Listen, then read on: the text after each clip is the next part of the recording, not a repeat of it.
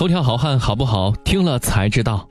如今小说 IP 剧呢，已经是泛滥成灾了，几乎都是一个套路：流量演员加大 IP，再加高片酬。可说实话，他们的演技却很尴尬。当年的那部《甄嬛传》之所以那么成功，无疑是里面每位主角的演技呢，要不然豆瓣也不会有八点九的高分。可惜四年之后，郑晓龙再次携手孙俪打造了这部《芈月传》，却着实令人尴尬了，上演着纯属雷同的帝后上位套路。这部戏带来的也是吐槽不断，相较于四年前的《甄嬛传》，《芈月传》的口碑相差的太多了。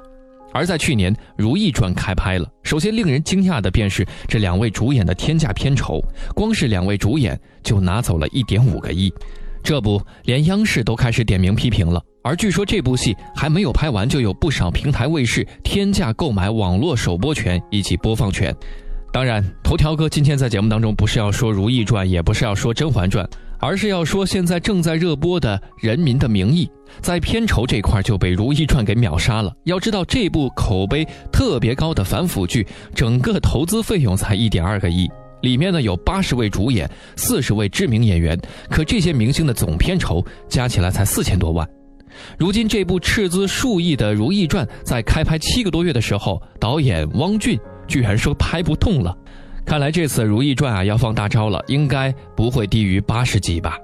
《如懿传》的制片人黄澜曾说：“啊，《如懿传》可谓是他们公司有史以来投资最大、规模最大的一部戏。”而导演汪俊也曾表示，《如懿传》未来面对的将是全球观众。在拍摄过程当中，他们追求艺术上的精致，影棚中陈设的道具呢几乎都是古董，力求再现乾隆盛世，再创古装剧史上精美制作，做一部名副其实的良心剧。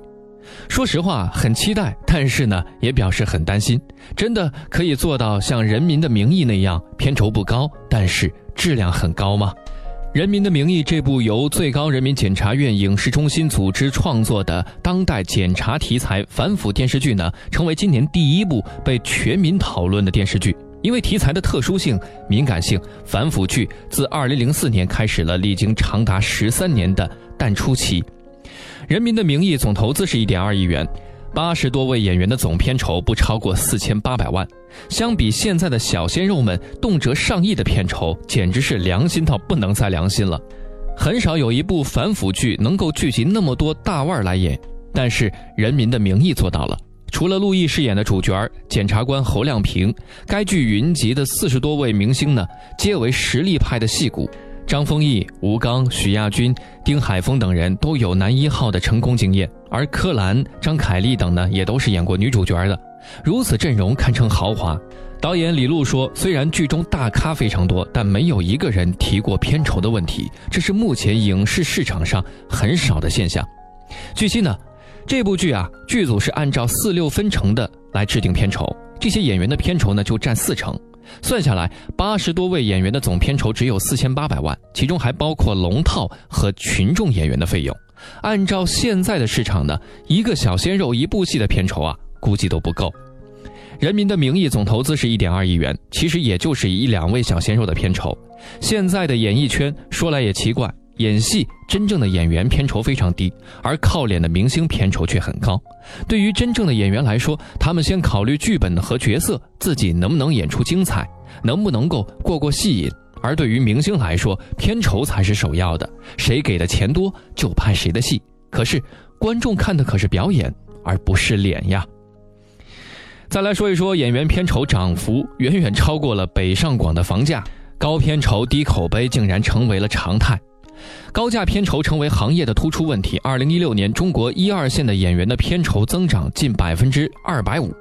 一部成本三亿元的电视剧，演员要拿走两亿元的片酬，演员片酬的井喷式增长呢，甚至远远超过了房价。